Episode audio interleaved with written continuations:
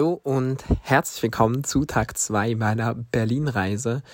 Ich bin nach Berlin gefahren, um einen Verleger kennenzulernen, mit dem ich seit einigen Wochen im Kontakt bin und den ich eigentlich auch schon so von Videocalls und äh, einigen Nachrichten, die wir hin und her geschrieben haben, ein bisschen kannte, aber ich gedacht habe, dass das einfach eine gute Möglichkeit wäre, sich auch persönlich kennenzulernen, ein bisschen zu gucken, ob, ob das, ja, ob das eventuell äh, passen würde, denn ich schreibe im Moment ähm, wieder ein Buch und äh, habe mit diesem Buch eigentlich auch vor, irgendetwas äh, anzufangen. Und äh, genau darum bin ich auf jeden Fall auch nach Berlin gefahren. Aber ich habe den Montag, also den äh, zweiten Tag in Berlin, dann vor allem damit verbracht, dass ich am Morgen mich in ein super schönes Café gesetzt habe. Ähm, ich habe gearbeitet, ich habe Mails beantwortet, ich habe eine Buchmesse geplant, weil ich bald an die Buchmesse fahre.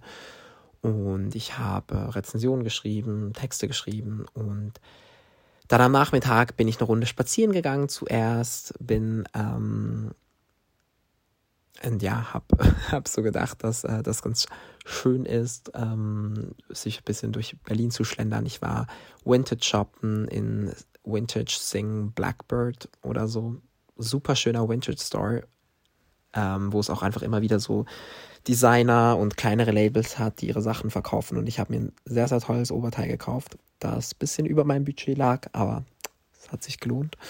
Ähm, weil, keine Ahnung, ich finde Berlin ist einfach super, um Vintage shoppen zu gehen. Natürlich gibt es auch andere Städte, aber Berlin ähm, hat da schon eine relativ hohe Dichte. Ich war auch in Neukölln und da gibt es nebst Vintage-Läden auch einfach super viele Buchläden, die wunderschön sind. Und ich war natürlich auch ein bisschen stöbern da. Ähm, habe mir dann allerdings erst am Dienstag ein Buch gekauft.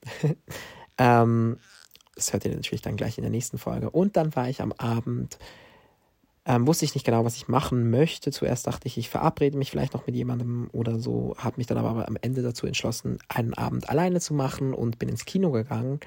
Ähm, Im Inti intimes Kino heißt das. Ein super schönes altes Kino und äh, die Säle sind auch wirklich winzig klein, aber ähm, ich habe da mit in einem vollen Kinosaal ähm, The Woman King geschaut und der Film ist so gut, wenn ihr Actionfilme mögt und äh, einfach mal eine andere Perspektive auf Actionfilme, auf äh, historische Actionfilme.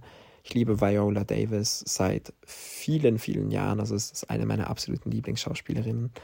Ähm, und ja, das war auf jeden Fall dann so fast der Montag danach bin ich, habe ich mich dann noch am Abend mit dem Verleger getroffen. Wir sind eine Runde spazieren gegangen, haben geredet, haben noch einen Nachbar von ihm getroffen, haben noch, noch mit dem geredet, haben uns einfach ausgetauscht und äh, ich muss sagen, ich habe diesen äh, intellektuellen Gedankenaustausch und kreativen Ideenaustausch sehr genossen.